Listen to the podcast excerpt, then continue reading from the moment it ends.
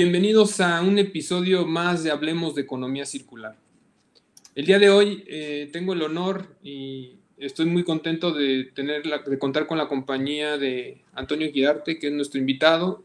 Él es fundador y director de hacedores.com, que al rato nos va a platicar un poquito más de eso, pero ¿por qué el tema de hacedores es importante? El tema de los makers. Yo, yo sigo insistiendo en esta hipótesis que estas personas son claves, son una pieza clave para hacer esta transición entre una economía lineal en la que actualmente vivimos a una economía circular.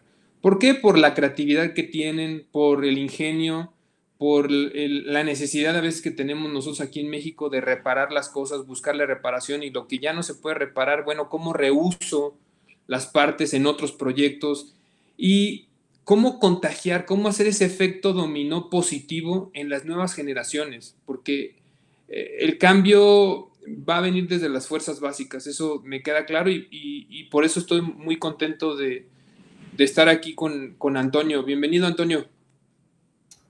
Hola, hola, ¿cómo están? Muchas gracias por la invitación, Álvaro. En verdad, un gusto estar aquí. Saludos a todos, buen día. Antonio, empecemos a platicar un poquito de ti. Platícanos a ti, tú como emprendedor, sé que has sido un emprendedor exitoso en muchas cosas que has hecho. ¿Nos podrías platicar un poquito el contexto? Ah, bien, digamos mi trayectoria profesional. Bueno, pues eh, desde muy chavo empecé con la programación, desde niño realmente, 12 años, me dediqué a programar. Empecé a, después en la adolescencia tuve algunos clientes a los que les hacía sus sistemas administrativos.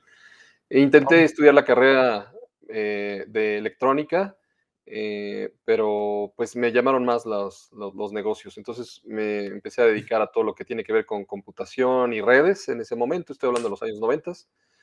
Eh, luego creé una de las primeras empresas de acceso a Internet en México eh, y empezamos también a desarrollar sitios web, sistemas para Internet y en un momento llegamos a ser los líderes de web hosting en México y registro de dominios.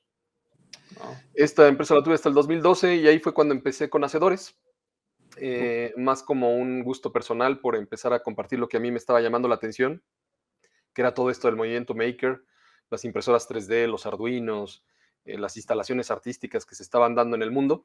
Y eh, pues fue así que, ahora sí que sin querer queriendo, este, no, Hacedores empezó a crecer y sobre todo por el gran interés que están teniendo las escuelas con esta nueva modalidad de, enseñar y de aprender, ¿no? Eh, llevando makerspaces a colegios, y es actualmente en lo que ahora me dedico.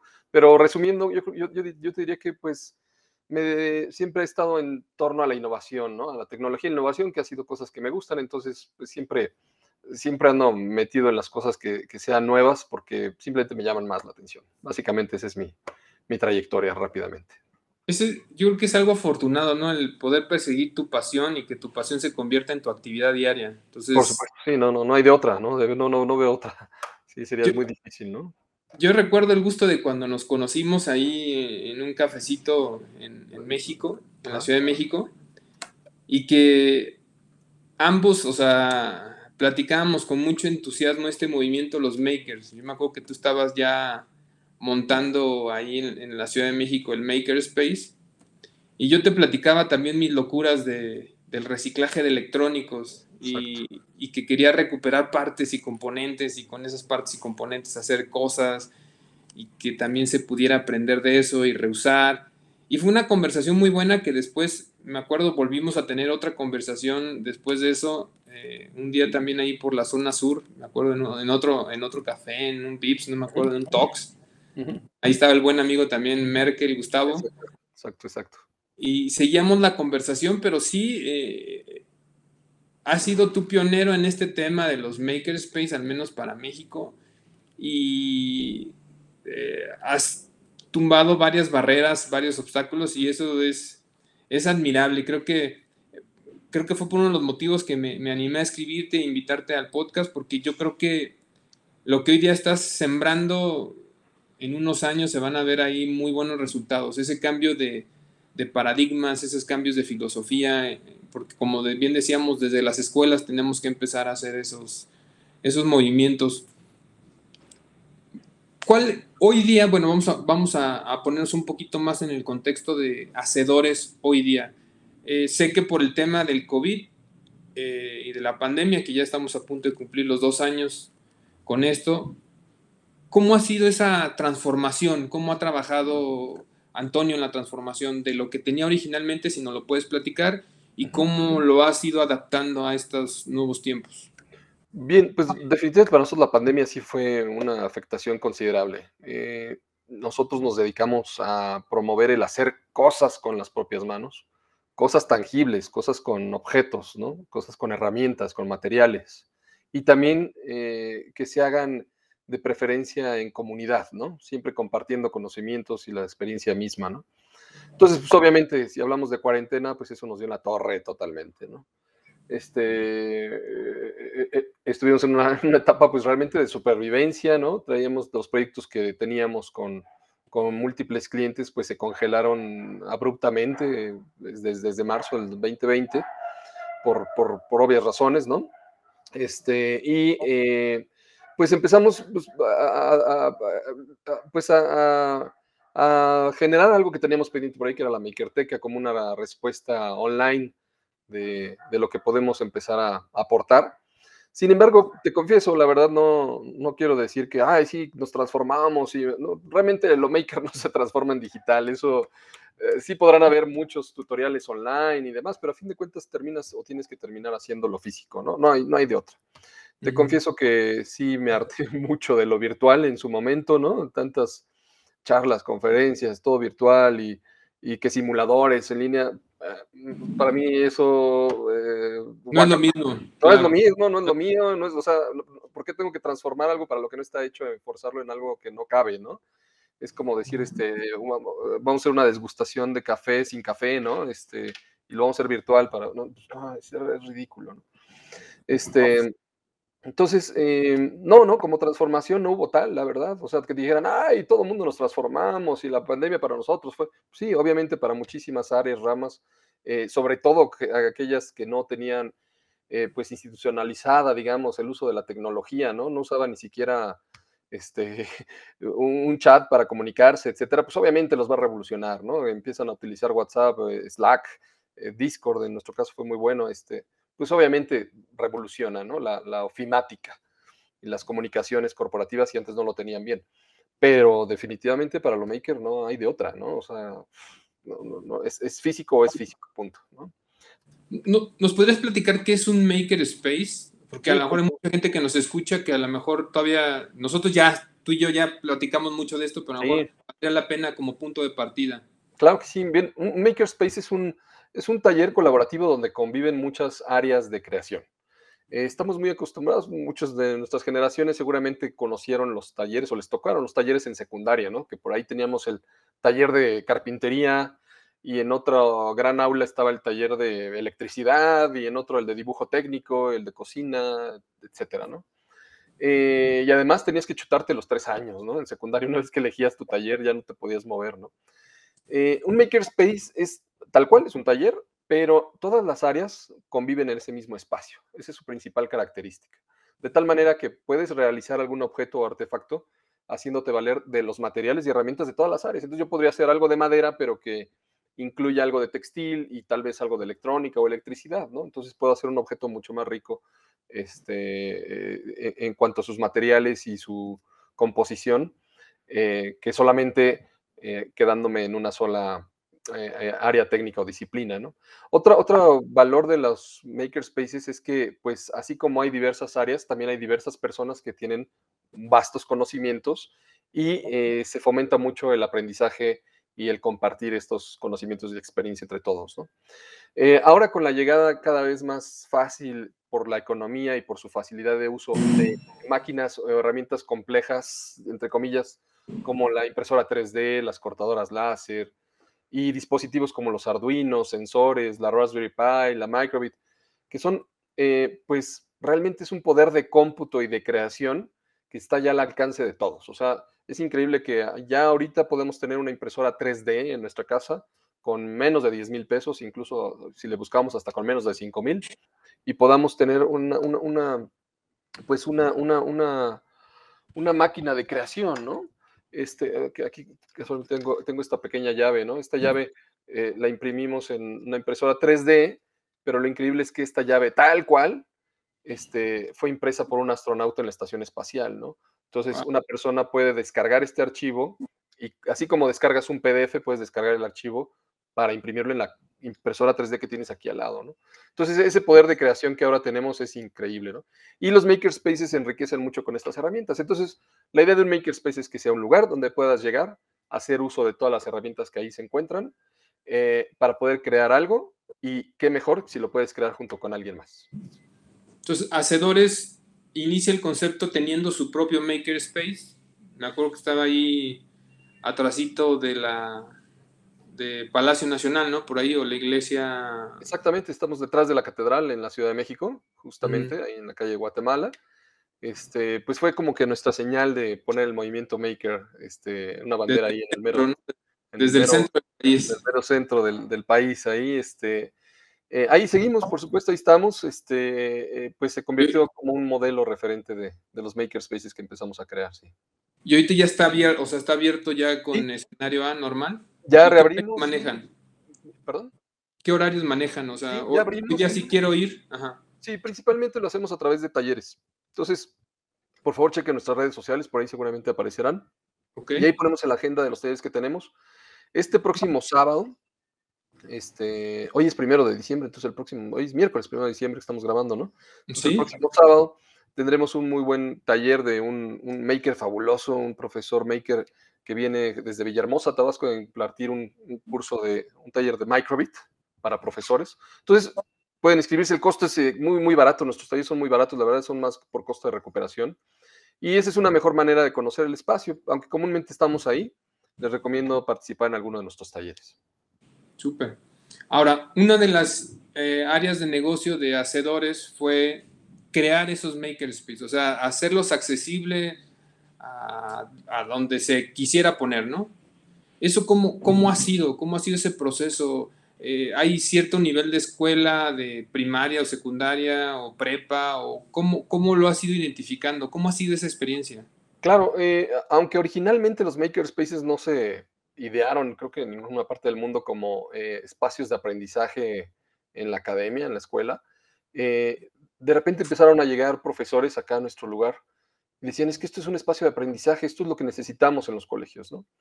Y fue así como llegó, pues, el primer colegio de, la, de México y de hecho de Latinoamérica, llegó el nuestro y nos dijeron, oigan, queremos que nos hagan un espacio como este en nuestra escuela, ¿no? Porque lo estamos remodelando.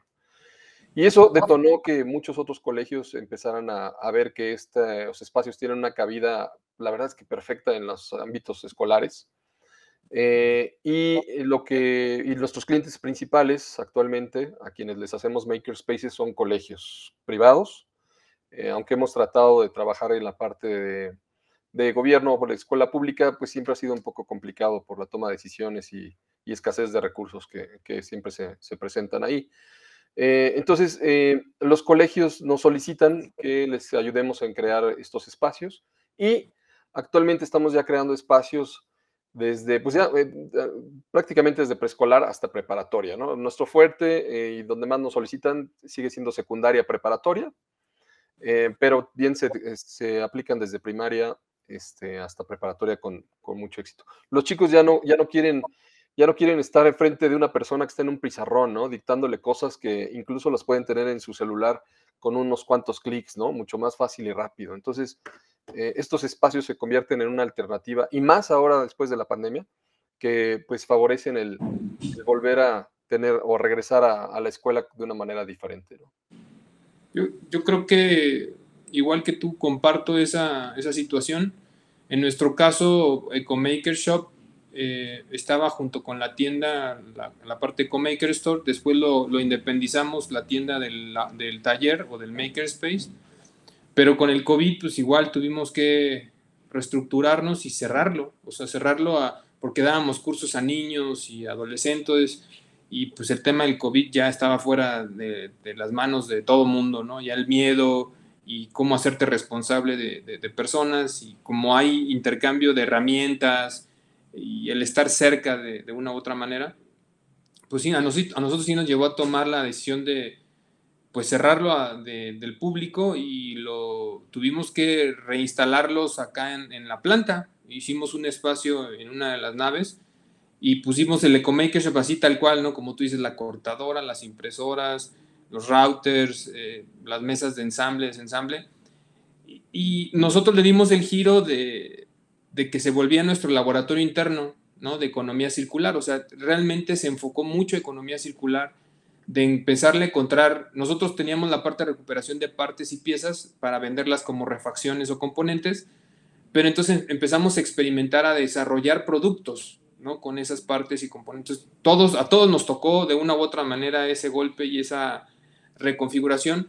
Algo que, hemos aprendido, y a lo mejor yo creo que lo compartimos, es que muchos de los alumnos de las escuelas es parte de la queja, ¿no? Como decías, el, maestro tradicional es como el maestro que te da la clase de emprendedor y que nunca ha emprendido nada. Entonces acá igual me daban la clase, ¿no? De no sé, física o de algo así, y, no hacíamos ningún experimento, todo era en papel, y como te hizo hoy día lo virtual, pues te dice todo, te lo explica todo, pero pues uno quiere poner manos a la obra, ¿no? No hay como aprender haciendo, como tú bien manejas ese, ese lema. Entonces, eh, coincido plenamente contigo. ¿Cuál, ¿Cuál es hoy día lo que tú ves? O sea, e, ese, ese impacto que, que hacedores está pretendiendo dejar ese sello con estos próximos proyectos donde veo que al final van ahora para tener un impacto más hacia los contenidos. Sí, bueno, definitivamente eh, eh, la educación que estamos fomentando tiene que ver con tecnología y de tecnología me refiero desde una tijera, un martillo, hasta los cosas, ejemplos que acabo de poner, ¿no? Algo más sofisticado. Eh, ¿Dónde se va a ver reflejado el efecto positivo de lo que estamos haciendo? Creo yo con más jóvenes eh, interesados en la ciencia y la tecnología eh, en su vida profesional.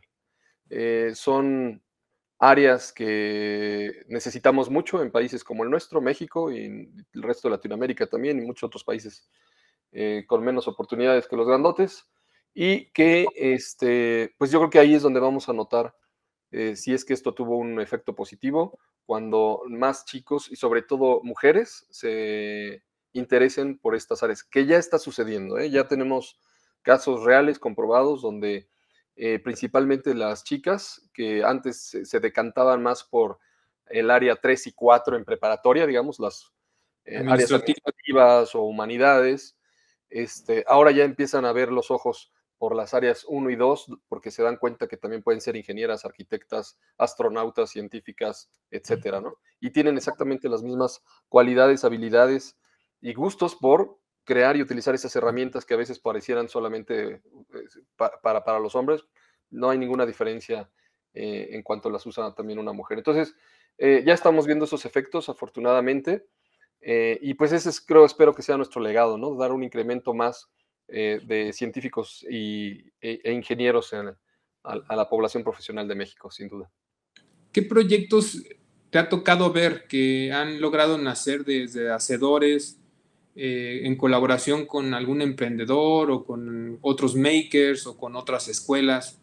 Claro. Que digas, esto vale la pena, dentro de todos los trancazos que nos dio el COVID y el sostener un centro que a lo mejor no está generando ingresos, es ese, ese buen sabor de boca que Antonio es el que se está llevando, ¿no? Sí, fíjate que hay, muchos, muchos de, diversa índole.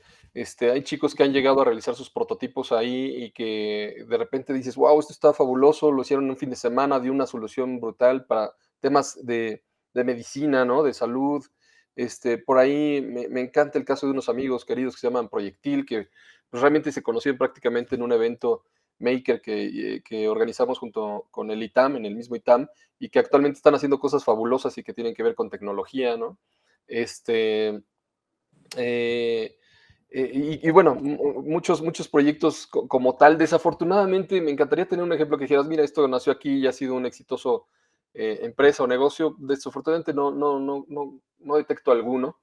Eh, pero las experiencias quedan ahí y estos chicos pues se vuelven este, cada vez más interesados en, crear soluciones. Eso es lo, que, lo, bueno que nos deja. Sí, son, son semillas que has sembrado.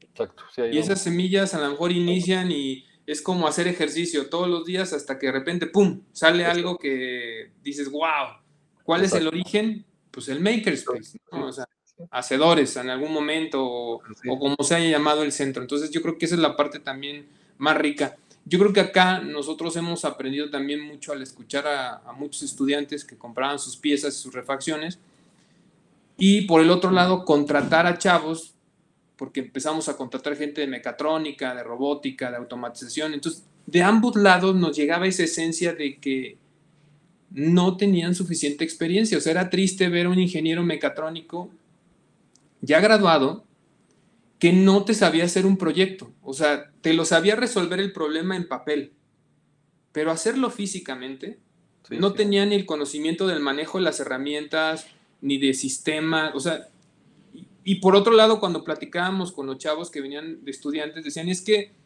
en las escuelas sí tenemos talleres o laboratorios, pero no hay material. Sí, exacto. Entonces, pues, nos dan un taller, nos meten al laboratorio, pero no hay con qué trabajar. Exacto. Y entonces ahí fue cuando también nosotros organizamos esa cruzada de empezar a donar materiales o insumos que ayudaran a las escuelas a, a poder dar esas prácticas y tratar de elevar un poquito la calidad educativa, porque al final como industria lo sufres cuando contratas chavos que están egresando de esas carreras y resulta que pues no saben, ¿no? Si tienen que aprender. Entonces, ese es uno de los principales valores yo que veo en los makerspace, en las escuelas, o como le quieran llamar, pero que tengan las herramientas, que tengan los, los equipos necesarios, los materiales y algo muy importante, ahí quiero que nos platiques es contenidos. y la disponibilidad, fíjate, aunque no lo creas, también en nuestro espacio van muchos eh, o han llegado a ir varios estudiantes de carreras de universidades privadas muy prestigiosas, muy costosas, y que a veces prefieren trabajar en nuestro makerspace, ¿no? Y al preguntarles, oye, ¿por qué lo haces aquí, no en tu súper sofisticado, caro y súper este, equipado taller de tu universidad? No, es que allá cierran temprano, no nos dejan usar las máquinas, este, no le caemos bien al cuate que las... O sea, un montón de peros para poder utilizar una cortadora láser en la Ibero, el TEC, dígase de estas. Y sin embargo aquí llegan y pasan como Juan en su casa, como se dice, y ahí la usan y si se descompone, pues ni modo, vemos cómo se arregla. O sea, no hay ningún este, obstáculo para que puedan eh, utilizar las cosas que ahí están. Entonces, también ese es un factor bien importante, fíjate, o sea, la, oportunidad que, que también eh, puedan proveer estos espacios para poder crear a, cualquier edad y grado escolar, que eso también es bien importante, ¿no? Aquí en estos espacios no hay, se, diluye la diferencia entre, entre el ingeniero que sabe y el estudiante y entre el niño que está queriendo aprender. Entonces también eso es muy rico y muy bonito ver a un chico de veintitantos estar trabajando con un chico de diez y tantos en algo, ¿no? Y los dos este, son, son eh, al mismo nivel, este, pues de, digamos, de, liderazgo y de, conocimientos ahí que están compartiendo y de intenciones, no intereses. Los contenidos, sí, perdón. Perdón, de hecho es una, nada más para complementar tu comentario, de hecho es una pelea que tenemos de años, o sea, yo, yo decía, teníamos un centro de manufactura, ¿no? Yo estudié en el TEC. Y nada más podías entrar cuando tenías alguna clase relacionada pero si tú tenías la materia de emprendedor y querías hacer algo en las máquinas, no podías. O sea, no te daban acceso porque no era tema de clase. Entonces ahí era mi conflicto con los maestros y con los directivos de decir, es que, a ver, tienes aquí subutilizados muchas cosas porque hay horarios donde las máquinas están totalmente sin utilizarse y no te lo prestaban. ¿no? entonces tienes toda la razón. O sea, la disponibilidad, aunque sea escuelas privadas y que tengan super equipos, si no cambian la filosofía de las personas que están dirigiendo esos centros de manufactura avanzada o como le quieran llamar, o makerspace o lo que sea, no va a haber cambio, o sea, va a seguir lo mismo. Entonces, ojalá que las nuevas generaciones que se están impulsando y que van a llegar a esas posiciones sí puedan tener esa filosofía. Pero bueno, regresemos a ese tema. Ya hablamos las herramientas, ya hablamos los equipos que se deben de tener, la disponibilidad, el lugar físico para tener esa comunidad que complemente con eh, comentarios, conocimientos, no importa la edad y los conocimientos, pero viene aquí la parte importante que también nosotros vimos, ¿no? Había gente que llegaba y compraba materiales porque tenía que hacer un proyecto en la escuela, pero no tenía la idea, o sea, decía, es que tengo que entregar algo para la escuela, pero no sé qué hacer. Y entonces veía la cantidad de materiales Y fue cuando nos dimos cuenta, oye, y si les damos la idea de qué hacer, si haces un elevador con las guías de las impresoras, por ejemplo, y entonces ya decían, ah, perfecto, entonces ya agarraban material ¿no? de reuso y empezaban a hacer proyectos. Entonces, por eso yo creo que el tema de Makerteca es una, una apuesta muy interesante. A ver, platícanos. Sí, justo, justo eh, la Makerteca surge para resolver ese gran cuestionamiento, ¿no? Hay por ahí una frase bien trillada que dice, este, tu imaginación es el límite, ¿no? Este, y, puedes crear lo que tú quieras, ¿no?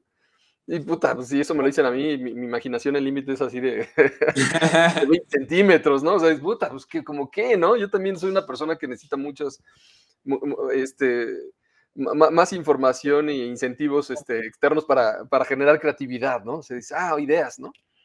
Este, y justo la Makerteca responde a eso, es una, pues una plataforma, un catálogo con muchas actividades Maker, eh, donde damos las instrucciones en video para realizarlas, pero lo interesante de la Makerteca es que están, estas actividades están vinculadas con las materias, también desde preescolar hasta preparatoria. Entonces, va muy enfocada más a los profesores, que justamente son a los que nosotros capacitamos para usar estos espacios. Y estoy hablando de profesores de materias que pareciera que no tienen nada que ver con la tecnología, como español, historia, geografía, etcétera. Los capacitamos para que hagan uso de estos espacios para impartir sus clases, ¿no? Entonces, si van a dar una clase de geografía, español, inglés, que aprovechen lo que hay en estos espacios para dar justamente los temas que tienen que dar de acuerdo a su eh, plan o programa educativo, ¿no? Entonces, ahí tú entras a la Makerteca, le seleccionas de qué materia estás, eh, quieres dar una clase, en qué grado, y te va a dar una, algunas actividades relacionadas con eso e incluso vinculadas con algunas otras, ¿no? Entonces, eh, esto ya le sirve al profesor para decir, ah, perfecto, hagamos esto en el Makerspace, aquí están los materiales que necesitamos, las herramientas, pero también nuestro objetivo es, y eso lo promovemos mucho, es que eh, lo modifique, no tiene que quedar igual, ¿no? Que simplemente lo pueden hacer igual, sí, si les da mucha flojera este, pensarle un poco más, pero lo ideal es que también les sirva como un detonante para generar algo diferente o nuevo. Que eso comúnmente ya sucede con los chicos cuando lo están creando, ¿no? Es donde ellos ya aportan la parte más eh, artística de cada uno de sus seres y, este, quedan pues objetos o cosas diferentes. Pero entonces realmente esa es la Makerteca, un catálogo, como bien lo mencionas, de contenido de actividades Maker que eh, tienen como objetivo el, este, el facilitarle a los profesores y a los colegios el aprovechamiento de su, de su espacio para siempre estar relacionados con, las, con el programa educativo. Sobre todo es una como guía de inspiración, como tú dices, porque ellos lo podrán modificar, hacer mejor, o ponerle algunas otras cosas que no fueron consideradas inicialmente. Pero yo sobre todo lo que veo, Antonio, es este tema de que el regreso, yo tengo un niño de 11 años, una niña de 14. Mi hija me decía, pues le tocó cuando entró a la secundaria, ahorita ya va a la salida de la secundaria. Hijo, Las matemáticas, las físicas de primer semestre, segundo semestre de secundaria, las pasó de noche. O sea, dice papá, no aprendí nada. No aprendí nada porque no había esa interacción, no había esas explicaciones. Las escuelas se tuvieron que transformar de la noche a la mañana, entonces ellos fueron los conejillos de indios, ¿no? Mi hijo ahorita de 11 años también tiene ciertos días ya tiene clase, dos días a la semana y los otros son virtuales. Y ahora es el golpe de regresar y quitar toda esa información que tenían ellos disponible a la mano y regresar a sentarlos en un mesabanco, tal cual, con un pizarrón y entonces ahora la clase es sumamente aburrida. O sea, si virtual era aburrida, que tenían acceso a muchos pantallas al mismo tiempo, ahora están viviendo esa cruda realidad de, híjole, qué aburrida es la escuela. Claro, Física, ¿no? Entonces, creo que la idea de Makerteca creo que puede ser un complemento muy interesante para que también los maestros se reinventen y hagan esa combinación entre lo digital y lo físico porque ya la educación no va a ser lo mismo, o sea, me queda claro. sí, no, no, ya, ya, ya los chicos, mira, son, son lugares, comúnmente los colegios que vamos nos dicen, oye, tenemos un problema, y el problema es que los chicos no quieren salir de ahí, ¿no? O sea, son espacios donde yo les digo, es el único lugar en el colegio, te aseguro que es el único salón donde se toman selfies, ¿no? Este, o sea, están contentos y demás. Y ahorita acabas de mencionar algo bien interesante porque, y digo, si es que nos escuchan alguien, personas de la, de la, de la, en la educación que están dedicados a ellos, profesores y demás, pues aconsejarles que, y no, no, no olvidar que efectivamente fue un cambio drástico, eh, drástico el haber entrado a la pantalla, ¿no? Este, donde los chicos eh, ya sea por eh, uso del profesor o la maestra, ponían videos y otros recursos en pantalla o los mismos chicos los buscaban. Como bien lo menciona, regresar a un, a un salón donde está el profesor en un pizarrón, pues se vuelve algo súper tedioso. Entonces, invitarlos a que sigan integrando así como lo hacían de manera virtual, pero ahora en el aula, ¿no? O sea, que procuren tener proyector, procuren tener pantallas en, el salón, ¿no? Y que se hagan eh, uso de esos recursos de videos explicativos, de audios, todos esos recursos que comúnmente también estaban utilizando los profesores en la virtualidad, pues no dejen de utilizarlos, ¿no? Eh, sigan poniendo podcasts en sus salones, videos, este, juegos, en fin, ¿no? Este, a fin de cuentas, este, pues eh, para que aprovechen lo que lo, aprendido durante esa cuarentena. ¿no? ¿A partir de cuándo la Makerteca entra en operación? ¿Y bajo qué esquemas? Sí, mira, lo, queremos ya lanzar en enero, estamos ya ultimando detalles. Y realmente va a ser más un esquema de suscripción y queremos que sea muy económico, muy accesible para cualquier colegio, incluso aquellos que no tienen Makerspace. Y también va muy enfocado al hogar. Entonces, que sea un, un valor agregado que pueda entregar el colegio a los padres de familia para que incluso los papás puedan utilizarlo en casa con sus hijos para crear algunas cosas, este, sin importar que estén o no en ese colegio, ¿no? Entonces, eh, estamos pensando todavía los esquemas, pero estamos hablando tal vez algo muy, muy económico, como de 5 mil pesos de mexicanos mensuales por, por colegio, sin importar los grados eh, eh, este, académicos que tengan. Realmente, comparado con otras plataformas, que eso es lo que cuesta a veces, por, incluso por alumno, pues está bastante, bastante accesible. Entonces, más bien nuestro objetivo es que que sean muchos más los colegios que la utilicen. Pues, Antonio, no sé si, eh, si tengas algún otro comentario, no sé, relacionado. Yo, yo con las preguntas que, que te quería hacer, como para darle a entender a nuestra comunidad que nos escucha y que nos ve, cómo estos centros maker, te digo, vuelvo a insistir, va a ser un paso muy interesante porque cada vez se necesitan más ingenieros, necesitamos solucionar cada vez más problemas. Y, necesitamos gente que, tanto hombres, mujeres, empoderadas, a que hoy día la vida nos da la oportunidad de que ya no dependamos como hace años, que todo tenía que surgir de las empresas grandes, ¿no? Todo, nadie podía fabricar nada, o sea, era como un activo intangible a favor de las empresas grandes, que hoy día los maker space te dan ese acceso a pilotear, a hacer prototipos, a, no, espérate, no compres las herramientas, no compres los materiales, primero corre tu prototipo, ve sobre qué herramientas son las que necesitas para que después ya hagas esa inversión, porque antes uno se aventaba así de, de copete, ¿no? Yo, yo, platicaba mucho ese, ese ejemplo que algún día tuve, que si querías hacer la hélice de un dron y tenías que ir a un lugar a que te hicieran el molde de, de la hélice y después buscar después de no sé cuántas semanas que te tardan en entregar el molde y que gastas una muy buena lana, llegar a quien te lo quiere inyectar, porque pues, te, piden las empresas de inyección 5 mil, 10 mil, 20 mil piezas, y también en, qué momento te pueden meter a sus máquinas porque siempre están ocupadas.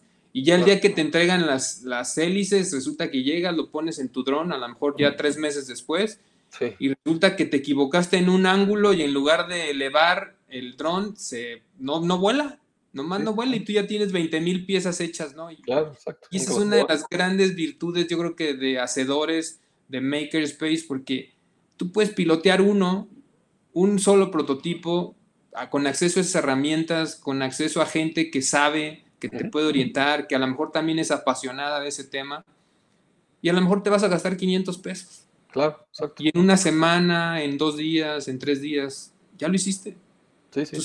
Eso, eso para mí todavía me cuesta entenderlo y sobre todo explicárselo a otras personas, decirles que estás, estás en la mejor época en la que podemos vivir, donde puedes crear lo que, lo que quieras crear. Obviamente te tienes que mover, ¿no? No van a llegar a tu casa a tocarte la puerta.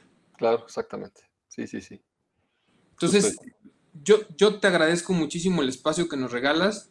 Y si quieres dar algún comentario de cierre, hacer alguna invitación a algo que tengas próximamente, adelante. Te agradezco, ¿no? Principalmente que nos visiten en nuestras redes. Nuestro sitio web es hacedores.com. Ahí pueden encontrar también la liga a las respectivas redes. Comúnmente hacemos, bueno, obviamente antes de pandemia, hacemos varios eventos makers, les recomiendo mucho. Son eventos con una, muy familiares, ¿no? realmente van los papás, van los hijos y, van muchos makers a presumir y demostrar lo que están haciendo con mucho gusto, ¿no? Y compartir lo que saben.